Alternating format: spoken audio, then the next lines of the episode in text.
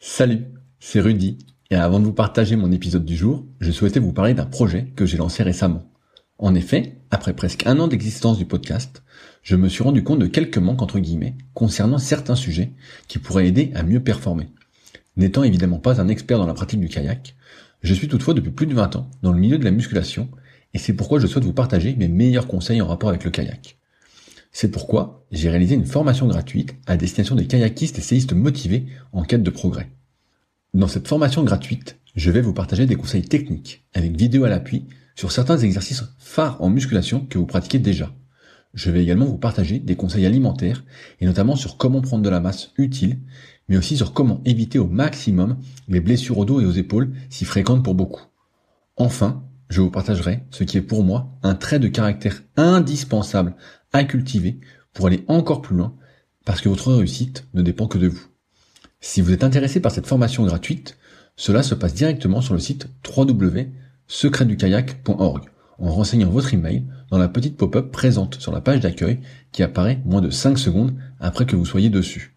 J'espère sincèrement que cela vous aidera.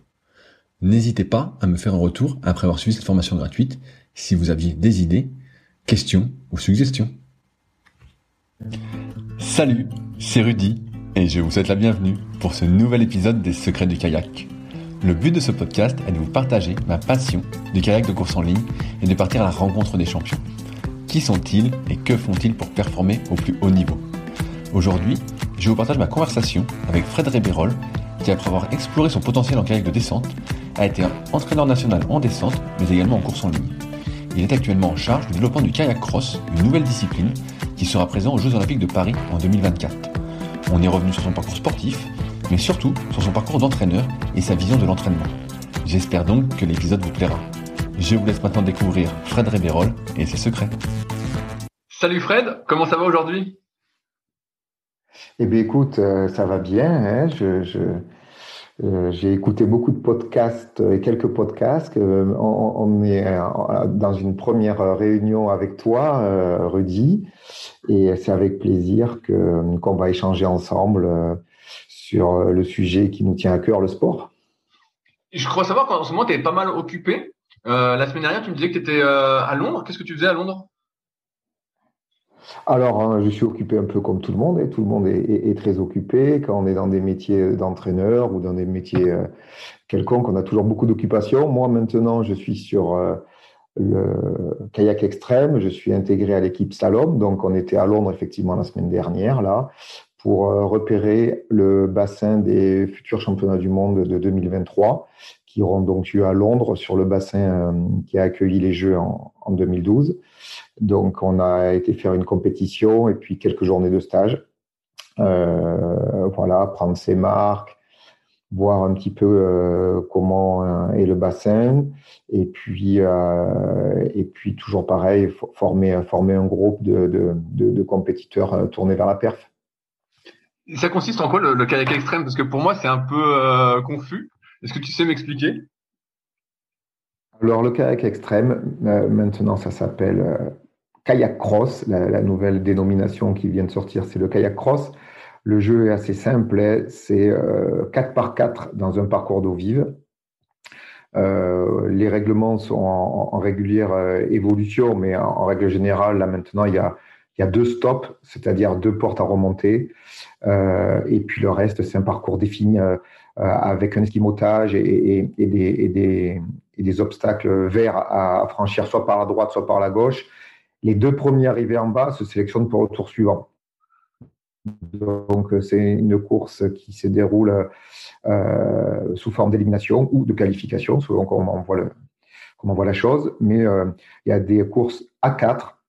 Les deux premiers se qualifient jusqu'à la finale à 4 et les trois premiers sont récompensés comme une course classique. Euh, avant d'accéder au pool de, confrontation, il y a quand même ce qu'on appelle une course de chronométrage où on prend 32 sportifs du premier euh, au 32e. Alors, il y a des petites nuances pour l'international, puisque l'international, pour l'instant, c'est les 20 premiers, les 20 premiers chronos, plus les 12 nations suivantes pour faire 32 au départ, et femmes. Et puis, à partir de là, on fait des séries, des quarts, des demi et des finales, et puis on arrive, on arrive jusqu'au vainqueur. C'est une discipline euh, qui vient un petit peu rénové la proposition olympique canoë-kayak, puisque jusqu'à présent, c'était uniquement le slalom traditionnel et la course en ligne.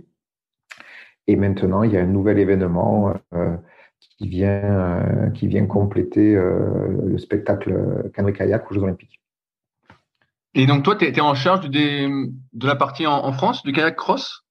Exactement. Moi, maintenant, euh, mon objectif, c'est euh, d'aller euh, chercher les titres et, les médailles sur la scène internationale. Alors, c'est vraiment en collaboration avec le collectif des entraîneurs slalom et bien sûr les athlètes slalom, bien que bien qu'aujourd'hui, nos modalités de sélection offrent la possibilité à tout pagayeur de venir se confronter et accéder, et accéder aux compétitions internationales.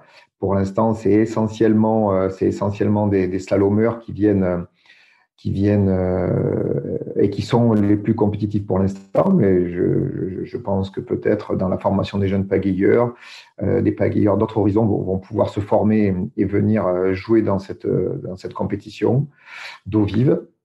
Et donc, moi, mon rôle, c'est euh, d'entraîner, développer, euh, organiser la pratique, euh, surtout de haut niveau. Sur la pratique nationale, il y a déjà une commission nationale slalom et slalom extrême et kayak cross qui développe bien le, niveau national. Et moi, sur cette discipline nouvelle, là, je suis intégré à l'équipe slalom pour, pour apporter mon regard sur la discipline.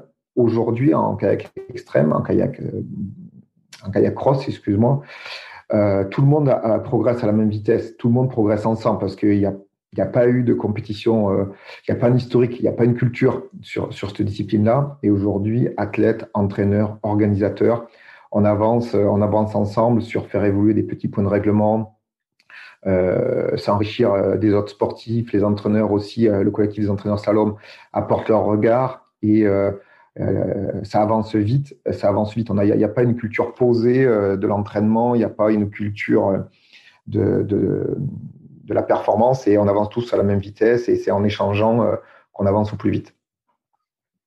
Comment on fait pour s'entraîner en kayak cross? Parce que j'imagine qu'il faut des, des bassins spéciaux tu sais, pour pouvoir faire les parcours. Alors l'entraînement, c'est d'abord, je crois, un petit changement de culture entre euh, un kayakiste qui souvent apprend à, à manœuvrer un bateau de manière individuelle et qui n'est jamais gêné dans sa trajectoire, qui n'est jamais gêné euh, par un individu euh, qui vient l'agresser ou qui vient le pousser. Et donc déjà, le premier entraînement, c'est être dans une conception que cette activité-là, c'est une activité où il va y avoir du contact. Et donc déjà, c'est à, approcher cette, cette approcher cette idée euh, que mentalement, on peut être gêné, on va être gêné, on va pas pouvoir naviguer comme on le souhaite. Et donc, la plupart des kayakistes vive euh, ne sont pas habitués à la confrontation directe et ne sont pas habitués à être gênés dans leur, euh, dans leur trajectoire. Donc, la première entraînement, c'est prendre conscience que on va être dans une confrontation directe, on va être gêné. Et après, l'entraînement, c'est le bateau spécifique. Donc, le bateau en plastique à 18 kg, c'est pas les mêmes choses, c'est pas la même chose qu'un bateau en carbone à 9 kg. Donc, s'habituer à la, à l'inertie du bateau, ça c'est quand même important. Euh, c'est quand même un peu plus musculaire.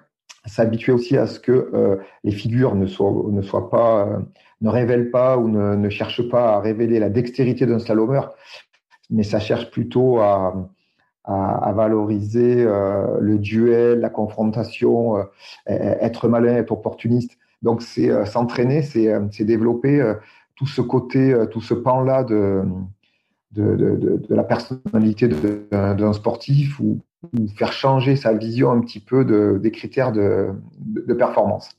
Alors donc, je dis voilà l'approche mentale, le, bateau, et puis la, troisième chose que je pourrais dire qui est importante, sur cette activité-là, c'est qu'aujourd'hui, sur cette activité-là, on doit avoir des partenaires d'entraînement. Bien sûr, les, partenaires d'entraînement dans tous les autres sports, c'est important.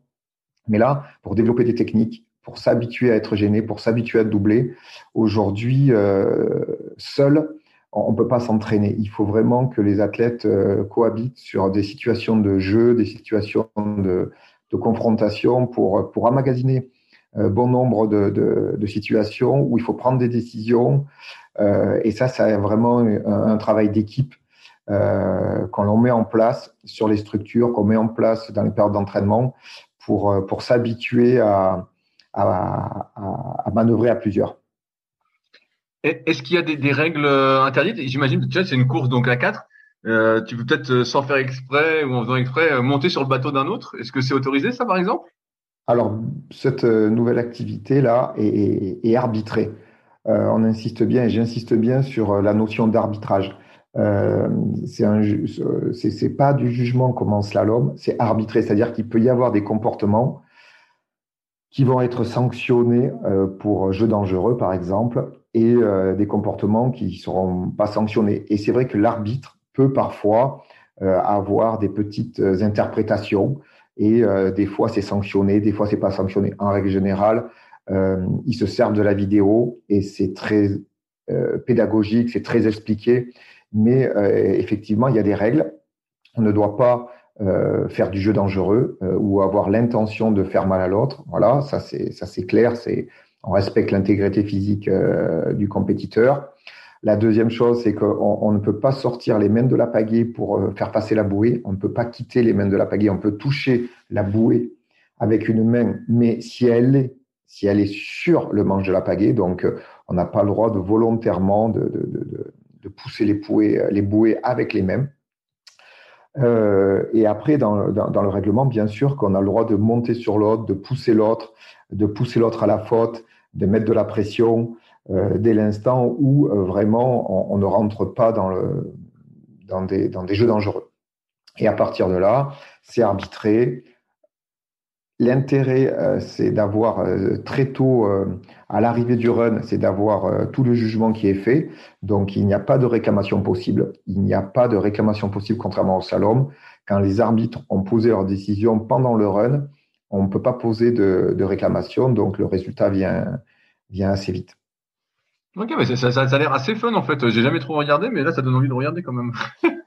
eh bien, disons que c'est c'est assez ludique parce que euh, ça enchaîne, les courses s'enchaînent.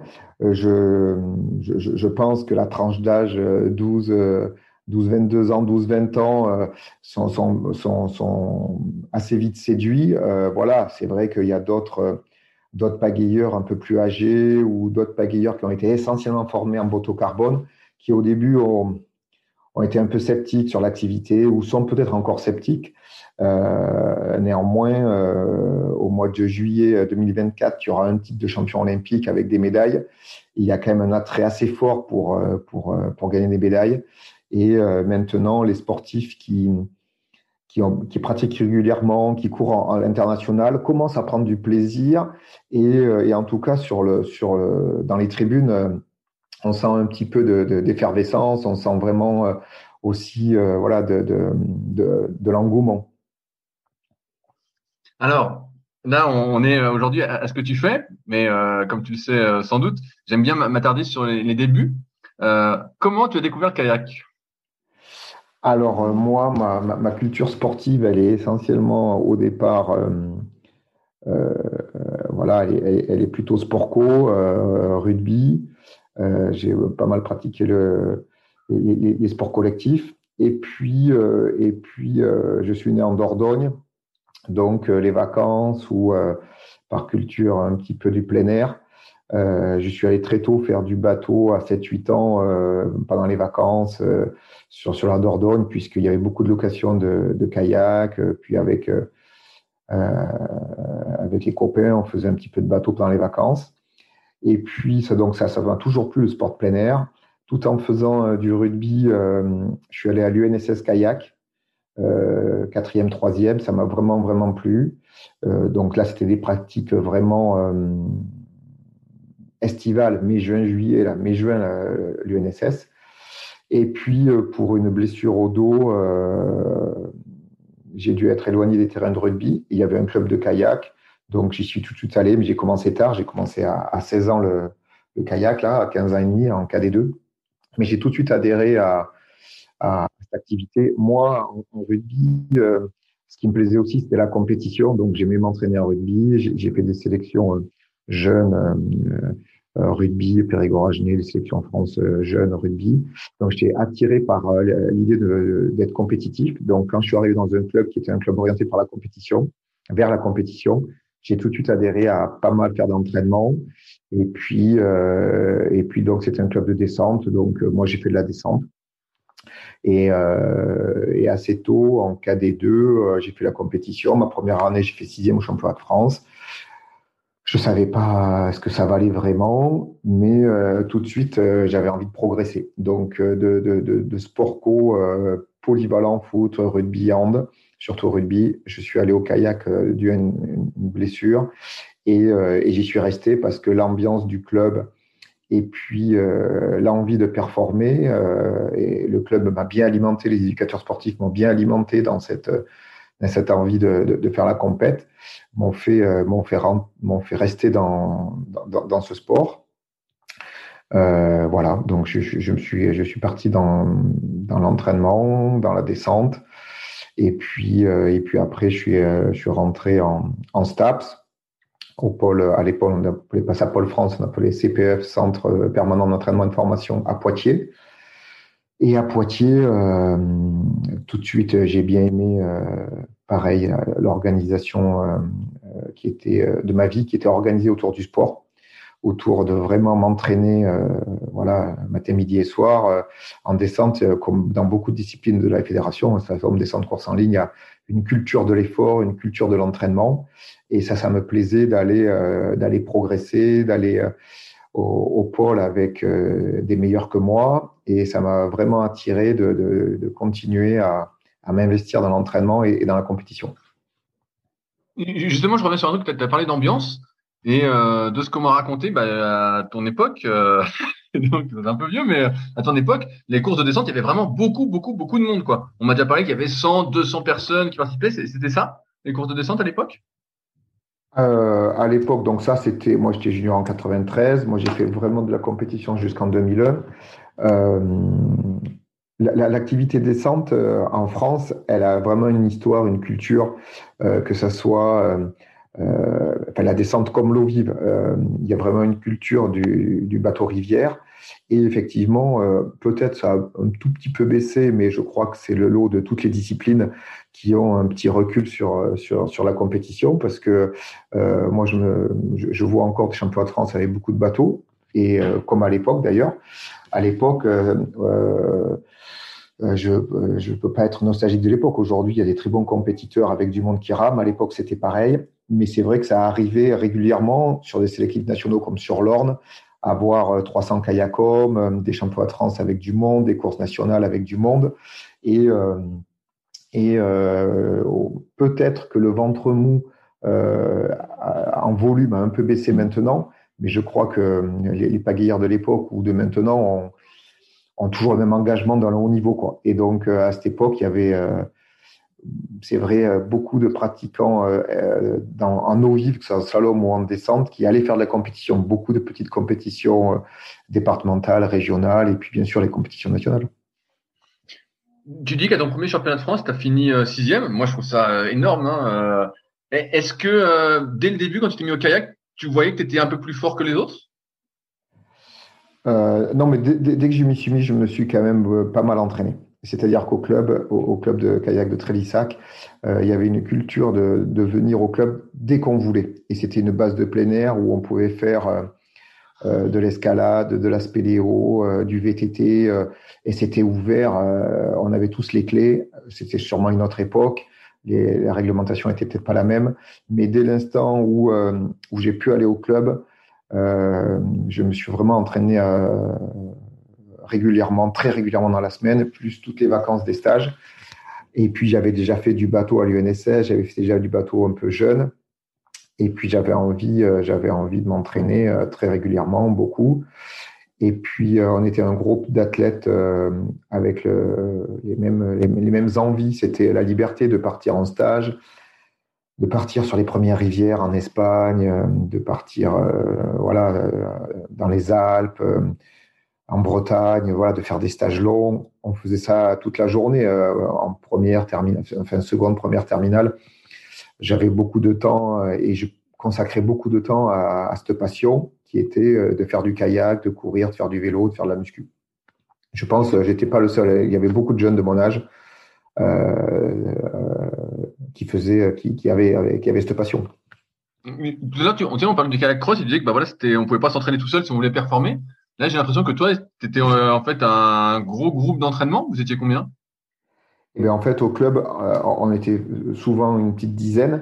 Et c'est vrai que pour, euh, à l'époque, c'était que de la course classique, entre 12 et 20 minutes. Mhm. Et, euh, et c'est vrai que pour s'entraîner sur des activités aérobies, c'est toujours plus facile pour progresser d'être au contact des autres, pour se donner rendez-vous, aller s'entraîner, pour, pour descendre des rivières à plusieurs. Et donc, l'émulation, moi, m'a bien aidé à progresser pour partir en stage. Euh, voilà, c'était euh, une activité où euh, on avait beaucoup d'autonomie parce qu'on était encadré quelquefois, mais à l'époque, les éducateurs, ils venaient aussi pour s'entraîner, donc on avait des petits conseils.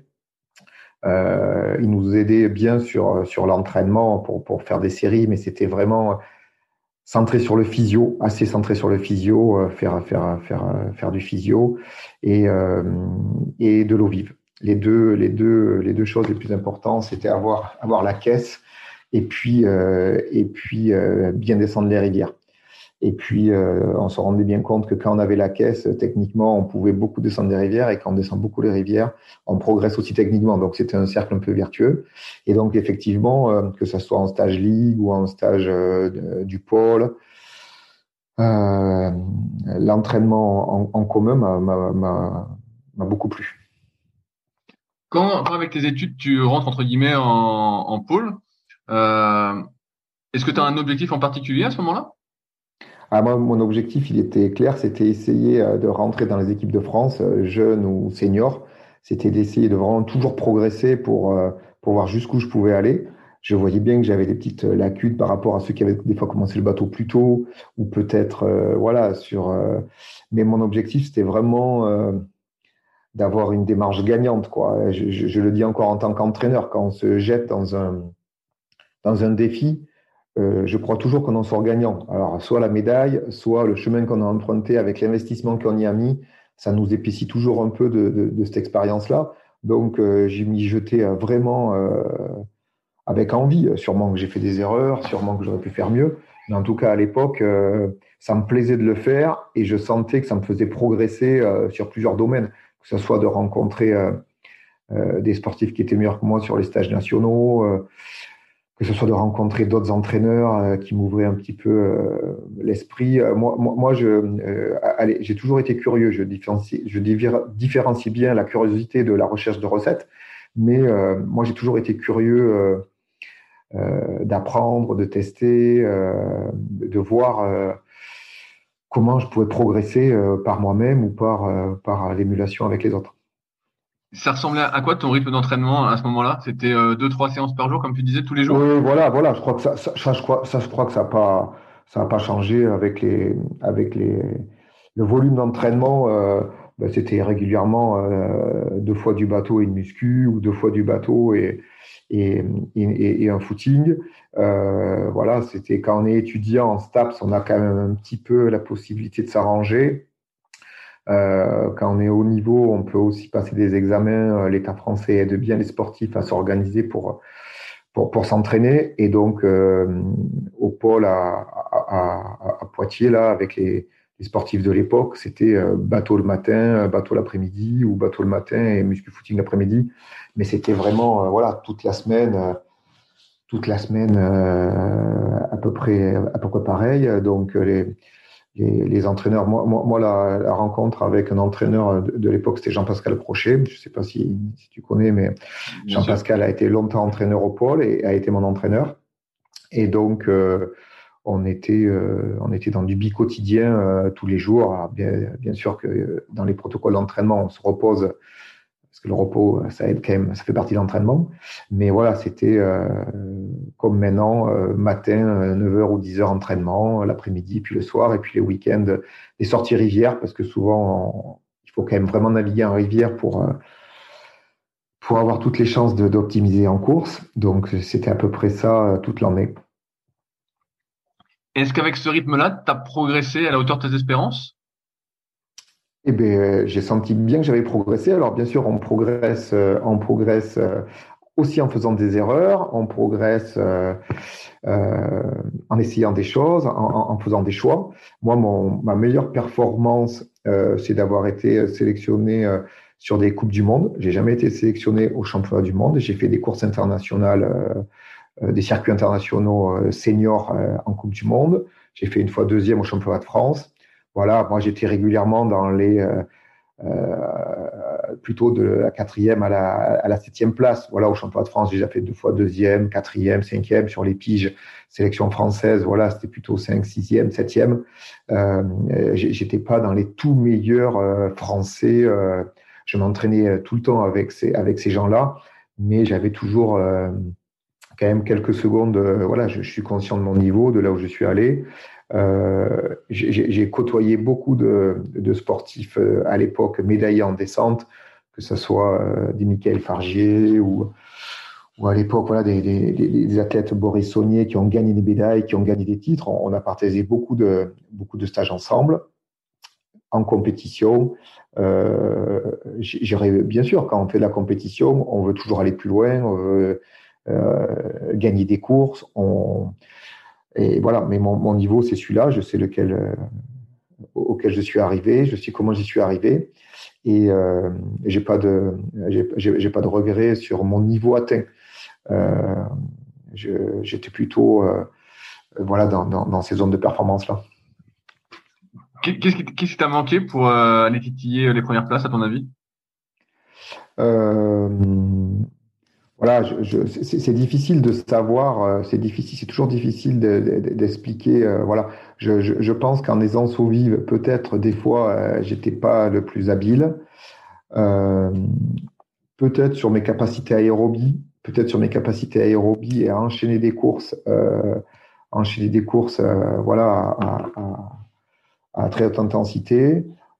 J'ai fait des choix sur la muscu parce que c'est vrai que euh, je m'étais investi pas mal dans la muscu. Est-ce que c'était, euh, est-ce que c'était euh, ce qui me manquait ou pas? Ben ça c'est difficile à savoir parce que quand on progresse, on, s'y investit beaucoup.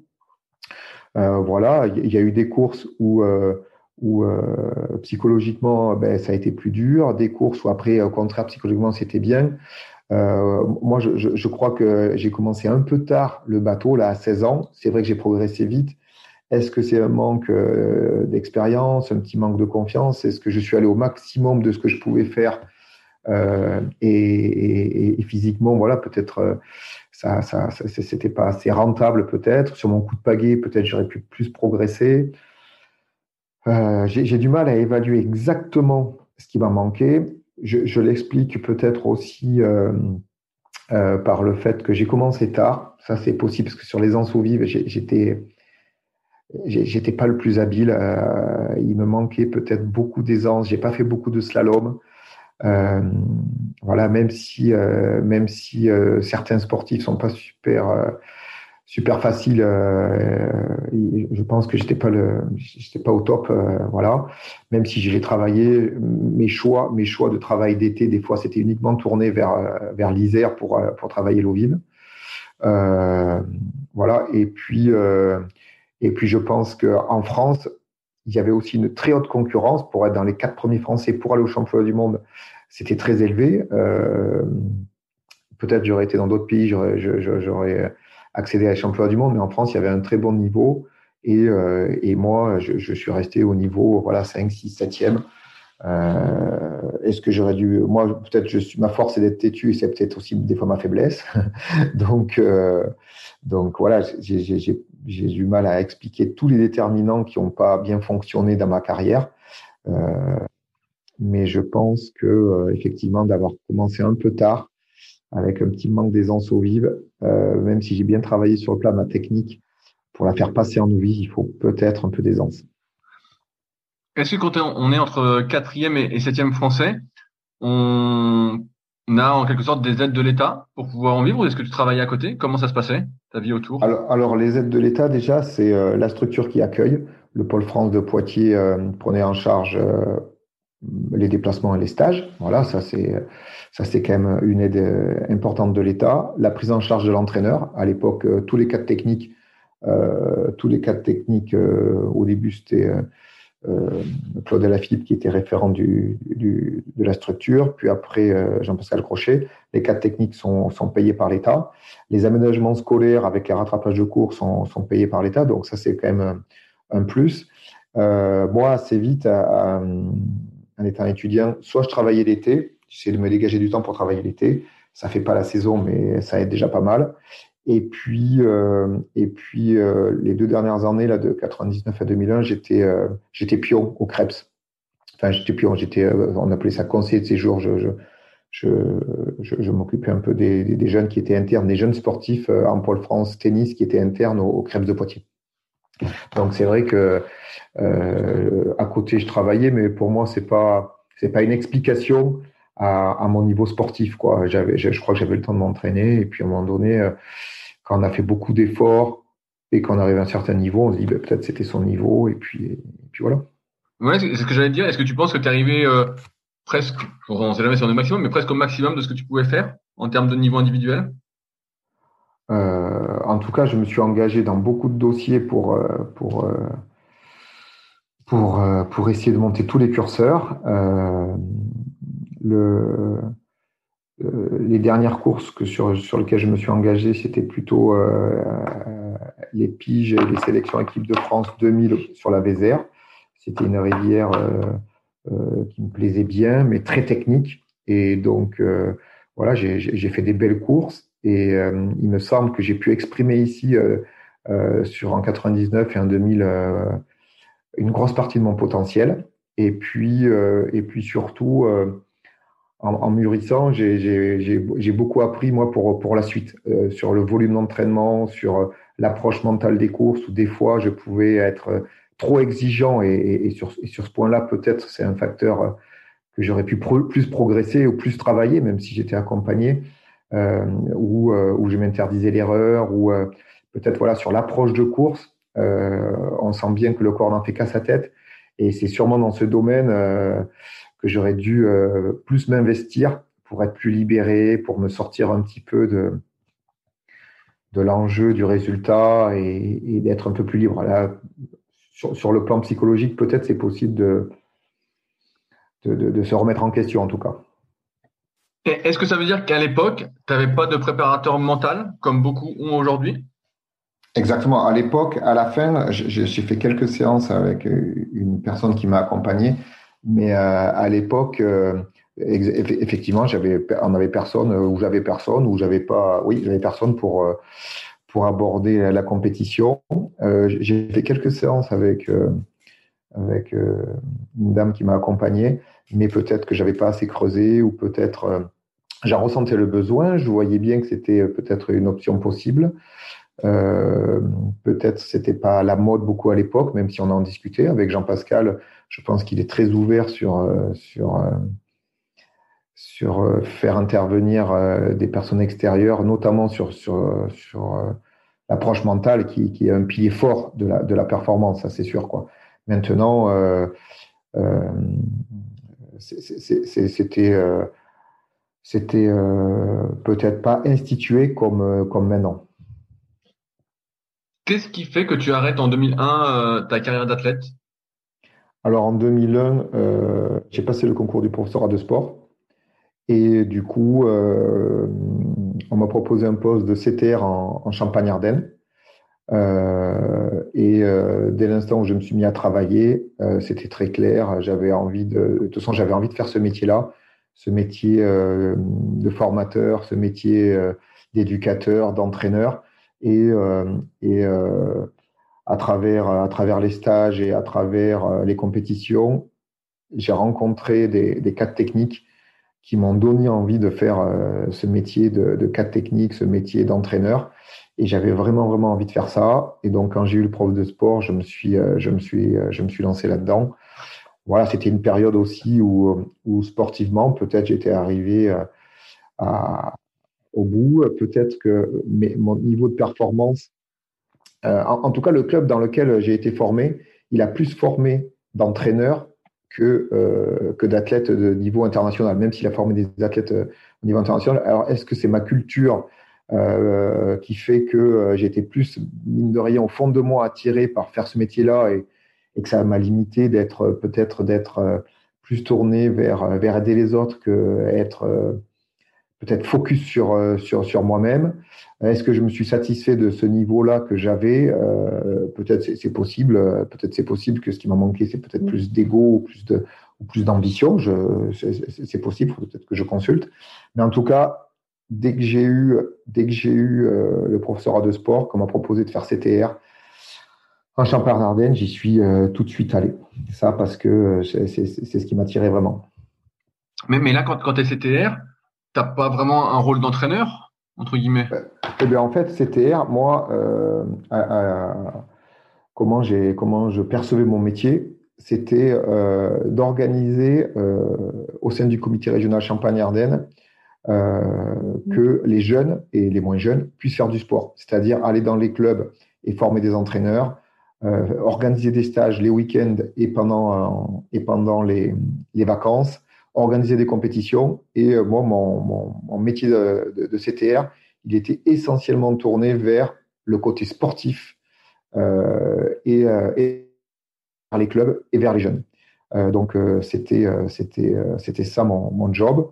Parallèlement, j'entraînais aussi quelques athlètes, quelques athlètes qui ont commencé à me demander à les accompagner. Donc, euh, donc tout de suite, je me, suis, euh, je me suis mis dans le côté sportif du métier. Là, tu parles de, de Champagne-Ardenne, mais euh, je crois savoir que tu as été longtemps sur Toulouse en tout cas. Qu'est-ce qui s'est passé pour que ça te ramène dans le sud? Alors moi, alors moi, professionnellement, j'ai régulièrement évolué. D'abord, j'ai fait CTR en Champagne-Ardenne. Après, j'ai fait CTR Limousin. Donc euh, voilà, j'ai œuvré en Limousin sur euh, les mêmes dossiers qui sont euh, organiser des courses, voilà, et faire faire du sport et faire faire de la compète et inciter les jeunes à s'engager dans, leurs projets sportifs et tout en continuant à être sollicité par des athlètes de la descente. voilà, des athlètes comme Stéphane Santamaria notamment, qui à, l'époque, on avait été colocataires à Poitiers ensemble, on s'était pas mal entraînés ensemble, venait de, la même région euh, de, la Dordogne. Euh, et, des athlètes comme Eric Joly aussi, des, athlètes euh, de, l'équipe descente avec le qui j'avais pas mal d'affinités, que ce soit les kayaks les kayaks dames, les C1 de l'époque. les, les C1 de l'époque, c'était voilà, Harald Marzolf, Guillaume Azen, Diane-Claude Pierre, je m'occupais plutôt des C1 aussi à cette époque-là.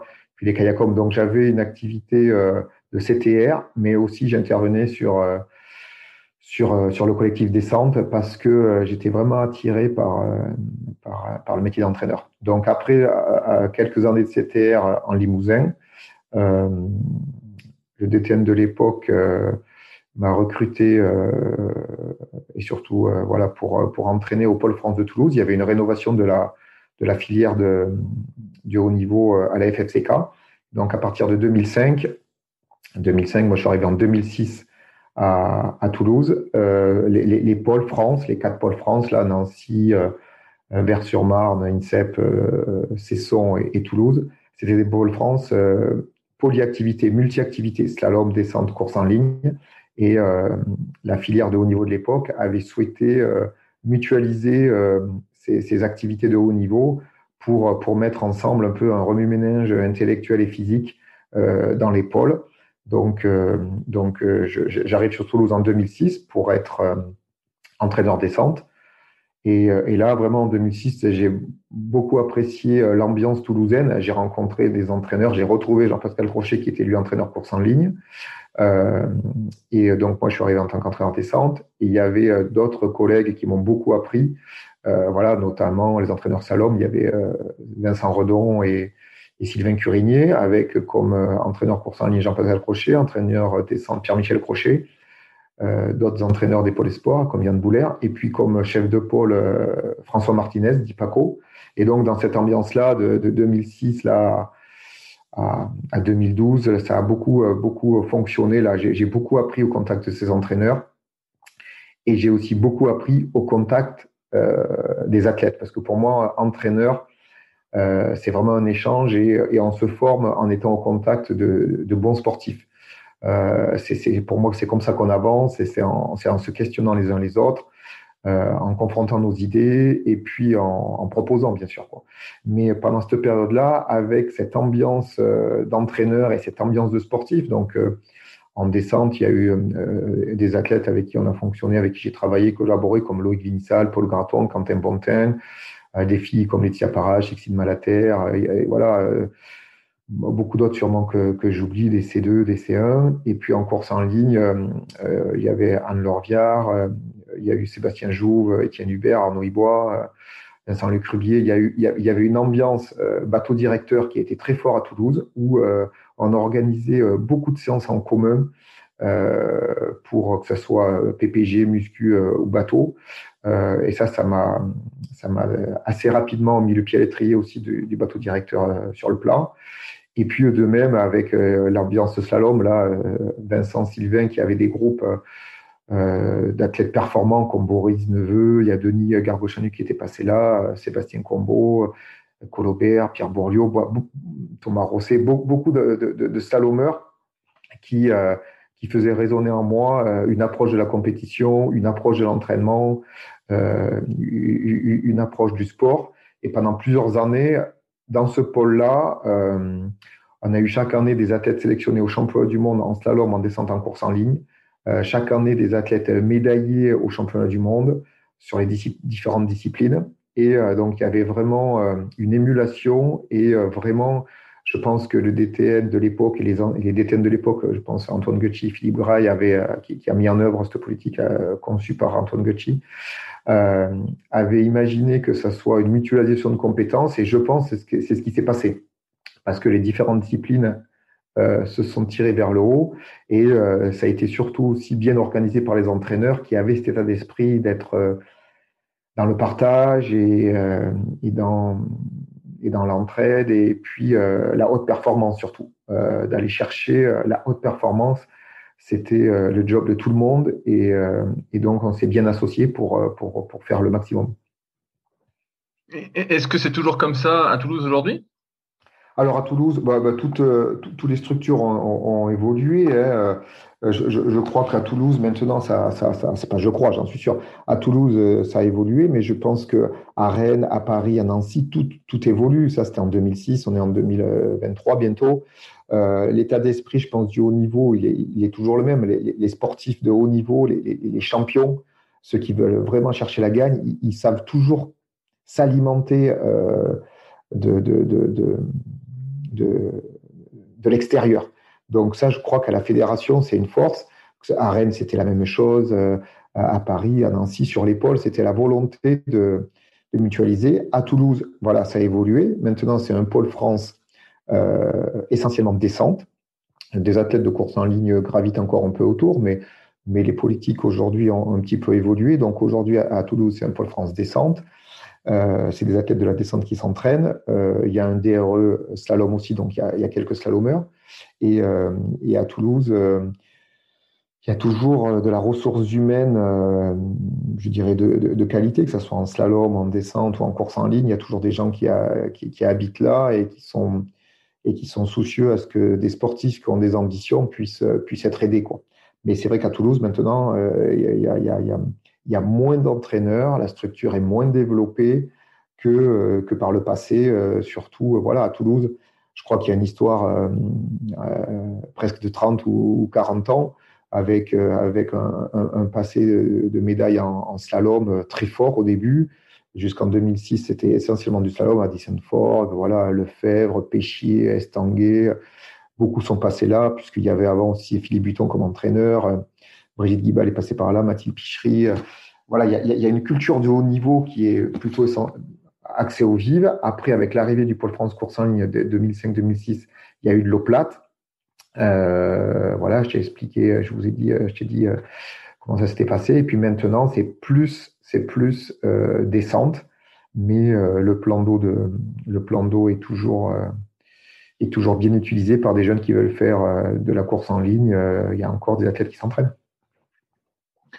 Je voulais parler un peu d'entraînement avec toi parce que en, course en ligne, c'est souvent la nomenclature EB1, EB2, EC, ZT, bref, tout ce que tout le monde connaît. Et euh, en descente, c'est un peu une autre euh, façon d'appeler les choses.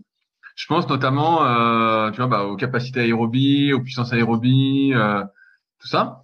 Euh, et tout à l'heure, tu parlais justement que toi, à ton époque, c'était que de la classique, donc des courses de 12 à 20 minutes, donc avec une prédominance un peu aérobie. toi, je sais que, et je vais un peu dans le futur, après, tu as entraîné en, course en ligne. Euh, est-ce que, euh, est-ce que déjà tu peux expliquer un peu les, différences? À quoi correspond quoi? Capacité aérobie, est-ce que c'est EB1 Moi j'ai l'impression que c'est EB1+, mais je sais pas trop. Toi qui es entraîneur là-dedans, est-ce que tu peux essayer de me clarifier un peu les choses? Alors, euh, euh, peut-être que toi qui es spécialiste de physio ne serais pas d'accord ou va me reprendre, mais, mais non, mais c'est vrai que la, à, l'époque, les courses entre 12 et 20 minutes, et puis la, culture euh, dans les clubs, c'était euh, la capacité aérobie, euh, voilà, des, efforts de 20 à 40 minutes où on se mettait un peu dans le rouge quand même. Donc c'était effectivement de l'EB1+, mais à l'époque, on était centré surtout sur la fréquence cardiaque. C'était la fréquence cardiaque qui était un indicateur de réussite si on était dans la cible de la séance ou pas. Euh, et donc, ces, capacités aérobie où on enchaînait des descentes euh, un peu appuyées, où on faisait des, des 4 fois 10 minutes, des 2 fois 20 minutes très appuyées, même des fois des, des, des 1 heure un peu appuyées. On était dans cette filière-là euh, qui produit peu de lactique, mais qui est vraiment sur la filière où, où l'énergie est, est, est, apportée avec, avec peu, de, peu, de, peu de déchets lactiques. En course en ligne, euh, euh, mais je ne crois pas que ce soit encore ça. C'est maintenant, euh, je, pense que même en descente, il y a la notion d'efficacité gestuelle. Et donc, on peut être, on, peut organiser l'entraînement avec des vitesses de bateau et pas que une réussite physio. En EB1, c'est vrai qu'on dit EB1, c'est l'endurance de base 1. la kappa, pour moi, ça serait vraiment au-dessus. Et quand on dit EB2, je pense que la conséquence physiologique, est dans, on est dans la puissance aérobie, mais euh, on a l'intention d'avoir une efficacité gestuelle, c'est-à-dire qu'on l'intention euh, première, elle est quasiment euh, à des cadences basses. Le B2, voilà, on dit 80, 85, mais dans des cadences assez basses, c'est d'avoir un rendement technique, d'avoir vraiment une accélération forte de bateau à chaque coup de pelle. Parce que, et, et en décembre, c'est arrivé beaucoup aussi, notamment avec l'arrivée du sprint. Aujourd'hui, euh, on fait beaucoup moins de kappa qu'avant parce que l'arrivée du sprint fait que sur des courses d'une minute, il faut quand même un rendement technique très élevé. Euh, on s'aperçoit aussi que la qualité gestuelle permet de mieux naviguer quand on est précis, quand on est beaucoup plus précis dans, dans l'accompagnement du bateau par, par la pagaie, ça aide, ça aide à, à passer sur les vagues. Et donc, euh, euh, les kappas, comme on faisait un peu dans le temps, euh, il y, en a beaucoup moins. Et puis euh, l'entraînement, il s'est un petit peu euh, organisé autour de soit de l'intensité, soit beaucoup de basse intensité pour régénérer, pour tamponner.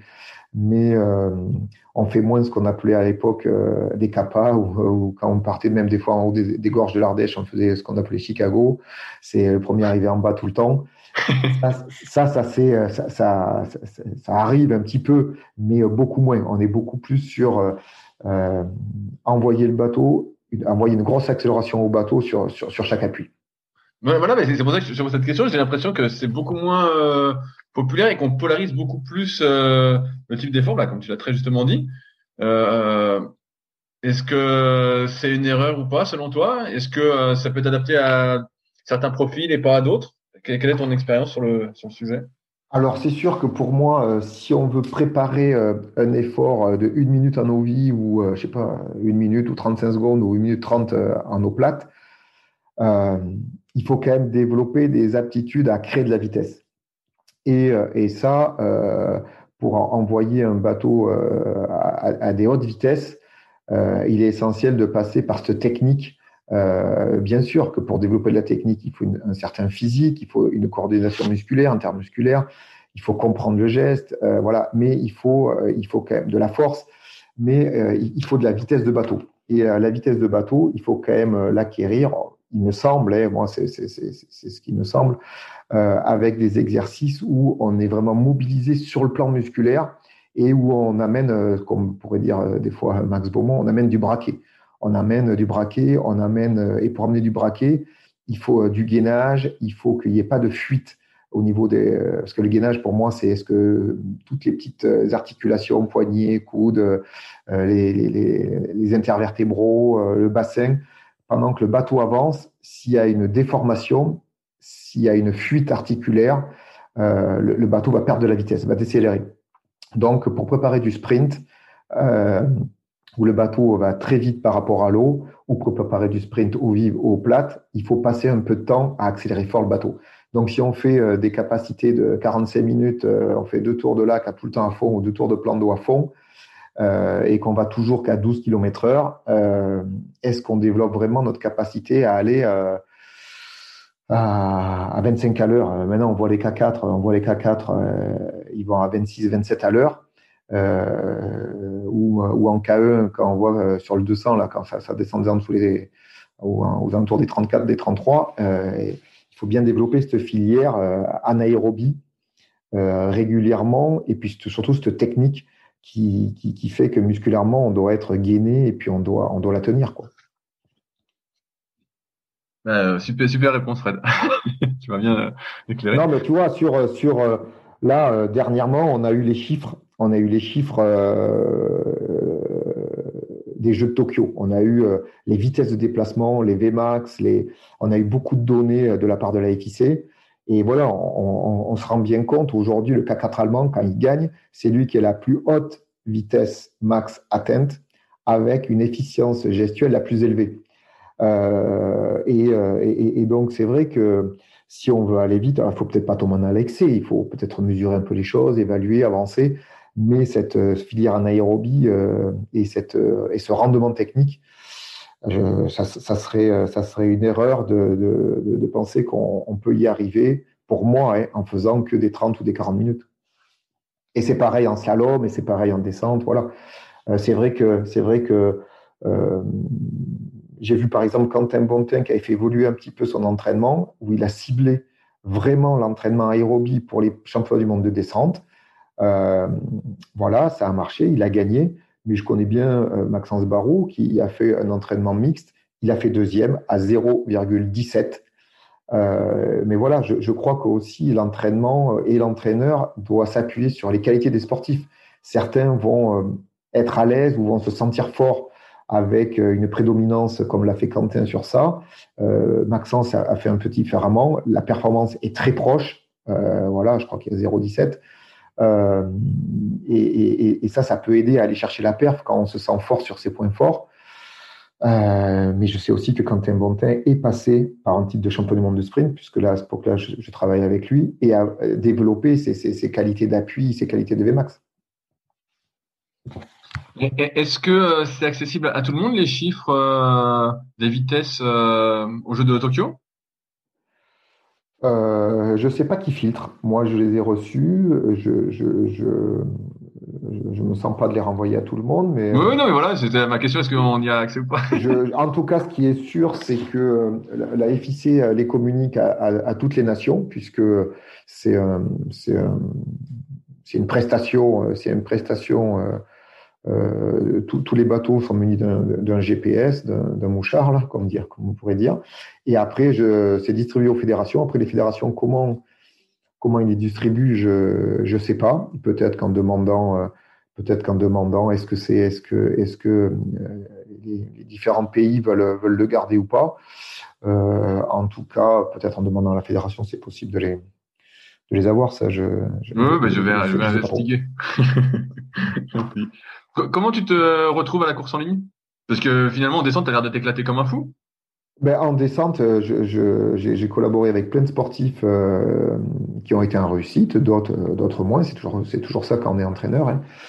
Euh, des garçons comme des filles, des C1. Donc ça, je me suis euh, bien éclaté. Mais sur le pôle de Toulouse, comme je disais, notamment des athlètes comme, comme Arnaud et Étienne Hubert, qui sont entraînés longtemps à Toulouse, euh, m'avaient fait euh, intervenir euh, sur, sur, sur leur entraînement. Et donc, j'ai été initié assez tôt avec eux, où j'allais au pige avec eux, où on faisait des séances ensemble, PPG, entraînement, voilà, des stages au cours du roi, des stages, voilà. et puis, et puis aussi, je suis la même promotion de, que François During. On a eu le professeur de sport ensemble, euh, avec qui j'aime bien échanger. Et puis, euh, et puis surtout, il y avait Jean-Pascal. Donc, euh, cette ambiance course en ligne, je, je baignais pas dedans, mais je m'intéressais aux résultats. Et puis aussi, dès Junior 2, Manon faisait de la course en ligne, Manon Stens. Elle était à Toulouse et quand elle est arrivée à Toulouse, elle, m'avait, elle m'avait dit qu'elle aimerait faire des courses en ligne descente, donc il n'y avait pas de problème. Donc en junior, elle a fait les deux. Donc j'étais, j'étais aussi là pour la pour l'accompagner dans son projet. Euh, et puis après, elle, elle a fait un peu moins de courses en ligne puisqu'elle voulait, elle faisait un peu plus de descente. Et puis après, arrivé les piges 2016, euh, Manon a été courir les piges, euh, s'est sélectionné dans le, dans le K4 pour, euh, pour Rio. Moi, à cette époque-là, sur, ces sélections-là, j'avais été aussi avec, euh, avec des athlètes du pôle de Toulouse, là, dont, dont, Arnaud. Et donc, euh, sur mon regard sur la compétition, mon regard sur l'activité, il, a été, il a été assez tôt initié avec ces, avec ces sportifs-là. et puis après, voilà, après, c'est clair que euh, en discutant et puis en échangeant et puis en partageant des séances aussi avec euh, Maxime Beaumont, là, qui venait s'entraîner. Euh, il a accroché avec moi, il, m'a sollicité. Il m'a sollicité, Maxime, Manon, m'ont sollicité pour les accompagner dans, dans l'Olympiade de, de Tokyo. ça me disait bien, moi, dans ma, dans ma, dans ma, dans ma, ma trajectoire professionnelle, euh, je me suis toujours, euh, je me suis toujours un peu botté les fesses pour euh, pour, pour évoluer. Donc, de, de CTR d'une région où j'ai appris des choses, CTR dans une autre région, puis la descente. Euh, et puis après, voilà, j'ai eu cette, occasion, cette opportunité d'accompagner des sportifs. Moi, je suis, jamais postulé tout le temps pour être entraîneur. C'est les sportifs, que ce soit en descente ou en course en ligne, c'est toujours les sportifs qui sont venus plutôt à ma rencontre et me demander. Et donc, euh, et donc euh, à l'époque, euh, Maxime me sollicite, moi non aussi. Et puis, c'était, je pense, François During qui était directeur des équipes de France. Et en février 2018, il m'a invité sur un stage à, à Montémort, un stage d'essai d'entraîneur. François m'a invité. Donc, je suis allé trois semaines avec avec euh, Mathieu Goubel comme entraîneur. Et pendant trois semaines, on s'est occupé des canoës. Donc, j'ai bien échangé avec Adrien Barr, Thomas Simard, avec Julien Adré, Loïc euh, Léonard. Pendant trois semaines, je suis rentré dans cette, euh, dans cette discipline, sur, sur ce stage-là. Et puis après, et puis après, j'ai poursuivi. Voilà, j'ai poursuivi avec Maxime sur le, le KN200, en collaboration aussi avec François dans notre organisation. Et puis avec le, groupe d'âme, voilà, avec le groupe d'âme, Léa Jamelot a rejoint Toulouse, Manon était sur Toulouse. Euh, il y avait euh, donc euh, Sarah ce, pour, l'Olympiade qui a, ouvert le quota avec la cinquième place des, jeux, des, des quotas de Zeged. Et puis Sarah Guyot aussi, qui, qui était la partenaire de, de Manon. Donc on a, je, je, suis rentré dans la course en ligne par les sportifs avec, avec ces sportifs-là. Euh, J'allais dire, est-ce que c'était euh, là les sportifs sont venus te chercher, donc finalement tu t'es retrouvé, euh, retrouvé, je sais pas si c'est le mot, mais euh, entraîneur des, des femmes? Voilà, en fait, dans l'organisation, euh, euh, donc après c'est François qui était en charge des euh, kayakом, Anthony Soyer en charge des canoës et moi j'ai pris les canoës, les kayaks dames, et puis Jean-Pascal head coach. Donc on, on s'est lancé euh, dans, dans, la préparation de Tokyo avec ce groupe d'entraîneurs sur les seniors. Puis il y avait euh, bien sûr d'autres entraîneurs euh, chez les jeunes, hein, Herman, Philippe, Guillaume. C'est toujours pareil. Sur ça, c'est toujours un travail d'équipe. Je, crois que n'importe quelle discipline euh, prend sa force dans, le travail, le travail des plus jeunes dans le travail. Euh, voilà, force, et, faiblesse. Il y a, toujours des choses qui sont bien, des choses qui sont moins bien, mais c'était l'équipe d'entraîneurs euh, de cette Olympiade-là. Donc, je me retrouve entraîneur, donc du coup de de, de, de course en ligne. Euh, sur voilà, j'ai été surtout sur le, je dirais le groupe 200-500 parce que sur des stages en Floride, sur des stages en Australie, on partait aussi, je suis pas mal parti aussi avec Max et le groupe des Kayacom. Là, il y avait pas mal de, Kayacom qui s'investissaient sur le, sur, sur le 200 mètres. Et donc, j'ai alterné des stages chez les groupes Kayacom et chez le groupe Kayakdam. C'est marrant parce que toi, tu viens plus de l'aérobie, de la classique, et finalement, tu te retrouves à la fin entraîneur de sprint. C'est un parcours un peu complet finalement.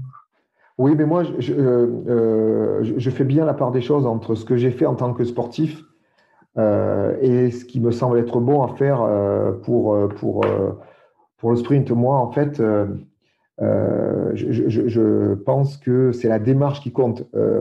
en aidant le sportif à tu es là, tu veux aller là, qu'est-ce que on va mettre en place ensemble, qu'est-ce que tu veux mettre en place, qu'est-ce que je peux t'apporter? Mais moi, ma, ma, ma culture sportive euh, personnel, euh, j'aime bien l'aérobie. Pourtant, je suis pas, je suis pas trop gaulé pour l'aérobie, quoi. Je suis plutôt, je suis plutôt court sur part et, plutôt un, peu lourd. Mais, mais, euh, mais cette, cette, ma pratique personnelle, j'essaye de la mettre de côté parce que de toute façon, pour faire du K2 500, du K4 500 ou du K1 500, et moi, ce que j'ai fait, ça n'a rien à voir. Donc, moi, je, je pars plus d'une démarche, je dirais, construite en euh, qu'est-ce qu'il faut faire pour aller vite sur du K1 200, sur du K1 500 Ok, le temps d'effort, c'est ça. Les vitesses de bateau, euh, c'est plutôt ça. Euh, pour moi, il me semble logique de travailler et la technique et le développement de l'explosivité et, le rendement par le coup de pagaie. Et voilà. Et sur un athlète, sur un athlète, voilà, un exemple précis. Manon, elle aime l'aérobie. Et pourtant, j'essaye de la convaincre que euh, son facteur limitant, c'est vraiment de développer euh, sa capacité musculaire. Mais euh, je fais bien la part des choses entre là où je viens et, ce que je peux proposer comme entraînement. Par contre, ça serait, je pense, construire sur ce qu'on a fait nous. Ça peut être, ça peut, ça, ça peut faire, faire peut-être des fois des erreurs, quoi. Euh, je reviens un peu, un peu sur Tokyo. On a vu bah, que ça s'était pas hyper bien passé euh, pour les Français. Est-ce que malgré tout, ça reste pour toi une bonne expérience ces euh, années à entraîner en course en ligne? Alors moi, comme je l'ai dit dans un premier temps, c'est bien sûr qu'on est très attiré par la médaille, ça c'est sûr. Mais moi, mon engagement auprès des sportifs, parce que c'est sûr que tous les matins on se lève parce qu'on croit que les sportifs, ils vont y arriver, ça c'est sûr, avec avec détermination. On ne fait pas un métier d'entraîneur où on part beaucoup, on part vraiment beaucoup. Euh, on ne fait pas ce métier-là euh, si on ne croit pas que c'est possible. Et, euh, et, moi, je crois vraiment que le que on, a réussi à faire des choses qui nous ont enrichis. Ça, c'est sûr. Donc, on n'a peut-être pas de médaille. Voilà, on a fait une quatrième place. les filles, elles ont fait septième avec deux bateaux, donc sixième nation, mais septième en place, qui a deux bateaux, on croit, qui sont devant. Euh, c'est sûrement pas satisfaisant parce que aujourd'hui l'objectif c'est faire des médailles, voilà, ça c'est ça c'est sûr. Mais par contre, moi je reviens pas, euh, je reviens pas euh, euh, abasourdi ou je reviens pas avec des regrets, même s'il n'y a pas de médaille, même s'il n'y a pas de médaille. C'est toujours, on a sûrement fait des choses qu'on aurait pu faire mieux parce que je vois pas pourquoi les Français n'arriveraient pas à faire des médailles, mais on n'est pas euh, abasourdi de, ces résultats-là. Euh, aujourd'hui, comme je, le disais, voilà, euh, il y a en vitesse de pointe, par exemple, le cas de française, le cas de des françaises ont la vitesse de pointe pour concurrencer et elles ont la deuxième meilleure vitesse derrière les derrière les, les néo-Z. Qu'est-ce qui manque encore une fois pour, pour finir? Voilà, c'est, il y a beaucoup d'énergie qui ont été mis avec des compétences variées en prépa physique, en accompagnement mental. En, voilà, on peut, on peut sûrement faire mieux pour tenir euh, plus longtemps euh, un rendement technique jusqu'au bout. Euh, mais je reviens avec, avec de l'énergie pour poursuivre mon métier d'entraîneur. Est-ce que après, tu avais Tokyo, c'était prévu pour toi que tu passes sur une autre discipline? Ou est-ce que tu voulais euh, peut-être poursuivre la course en ligne? Comment ça s'est passé la transition? Ben, En fait, moi, euh, là, j'ai fait l'Olympiade avec euh, la course en ligne. Moi, j'avais souhaité et j'ai posé ma candidature pour de nouveau intégrer le groupe de course en ligne sur l'entraînement. Je n'ai pas été retenu par, par les instances dirigeantes. J'ai bien compris pourquoi. Et, du coup, on m'a fait une proposition intéressante sur une discipline qui se monte. Et, je suis, parti pour relever ce, nouveau défi. Oui, je vois, que tu bah, c'est pour ça que pour moi, je savais pas que tu avais repostulé, mais pour moi, c'était une progression euh, logique dans ta carrière. euh, je trouve ça super. En fait, tu étais vraiment touche à tout et on voit ta curiosité. Euh, on voit, on voit que tu vis vraiment euh, chacune des activités, quoi. je trouve ça hyper plaisant à entendre. En fait, moi, je me dis que pour que j'en retire des bénéfices sur mon engagement d'entraîneur, il faut que je m'investisse. Donc, voilà, sur différents lieux géographiques de CTR d'entraîneur, j'ai toujours œuvré avec ma démarche, ma sincérité, mon engagement. Ça, c'est ce que j'ai envie. Et puis, voilà, au service, au service de, de l'être humain. entraîneur, la, matière première d'un entraîneur, c'est l'être humain. Voilà. Alors, l'être humain, c'est plastique, c'est élastique. il y en a, ils travaillent le bois, les menuisiers, d'autres, ils travaillent le parpaing. OK, moi, ma matière première, c'est l'être humain. L'être humain, il est surprenant. Voilà, euh, il peut faire des choses incroyables. Des fois, ça peut être décevant, mais en règle générale, euh, l'être humain, euh, c'est porteur de beaucoup d'espoir. On se dit vraiment, c'est possible que des déclics se passent, c'est possible que le travail psychologique, le travail technique fasse évoluer le sportif. C'est possible de, vraiment coacher des sportifs pour, pour qu'ils progressent.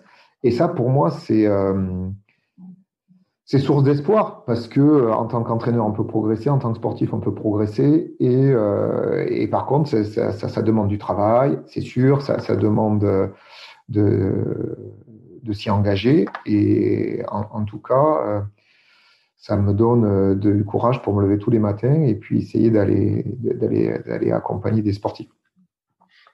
Super, Fred. Bah, J'arrive au bout de mes questions. Est-ce qu'il y a des sujets qu'on n'a pas abordés que tu souhaitais aborder? Ben, non, non, moi vraiment, euh, j'ai accepté cet exercice parce qu'en en fait, à chaque fois qu'on me pose des questions ou à chaque fois que qu'on m'oblige à réfléchir, eh ben, euh, c'est sûrement euh, ça qui me fait progresser. J'aime être questionné. Peut-être que les questions que tu m'as posées vont, vont revenir et vont ils vont me, de nouveau m'interpeller. Je vais réfléchir un peu plus. Mais euh, voilà, moi, j'ai répondu euh, à tes questions. Je sens bien que pour, euh, pour être entraîneur, il faut de l'énergie. Euh, pour aller chercher la réussite, pour moi, il faut être quand même assez radical. Parce qu'à un moment donné, pour que le corps il avance, il faut donner des stimuli assez forts, qu'ils soient mentaux, techniques ou physiques, pour se transformer, pour gagner des centièmes. Euh, il faut être un petit peu radical, il faut, euh, il, faut il faut s'y entreprendre. Moi, des, des entraîneurs comme euh, Yves Masson ou Jean-Pascal Crochet, ou les entraîneurs de la descente, nous ont apporté cette culture d'être quasiment mono-obsessionnel. Et, et, et, ça, ça m'a ça m'a un petit peu marqué dans ma formation de, de jeune pagayeur. Et puis voilà, j'ai l'impression qu'il faut tout le temps se, se réinventer. Moi, dans, dans, dans les 20-22 ans de, de, de, de cadre technique, euh, j'ai fait différentes situations professionnelles et, et, ça me stimule bien. Mais par contre, ce qui me guide, c'est toujours cette même démarche. J'en suis là où c'est que je veux aller avec les sportifs, c'est pareil. Bah super, Fred. Et bah, je te remercie grandement de ton temps. C'était un plaisir et j'ai senti tes bonnes ondes durant le podcast. Ça fait, ben, ça fait, plaisir à entendre. ok, ben, merci bien. Bonne navigation à toi, bon entraînement. Ben, et ben, à toi aussi, et encore merci de ton temps. Ok, de rien. Merci beaucoup. Au revoir. Au revoir. Si vous êtes encore là, c'est que l'épisode vous a plu. Dans ce cas, je vous invite grandement à m'aider à faire grandir ce podcast en mettant une note de 5 étoiles et un commentaire d'encouragement sur l'application de podcast où vous l'écoutez et plus particulièrement sur l'application podcast d'Apple. Cela m'aidera d'autant plus à accueillir les meilleurs kayakistes français grâce à la crédibilité que vous me donnerez. Enfin, vous pouvez retrouver la retranscription écrite de cet échange sur www.secretdukayak.org. En attendant, laissez glisser et à la semaine prochaine.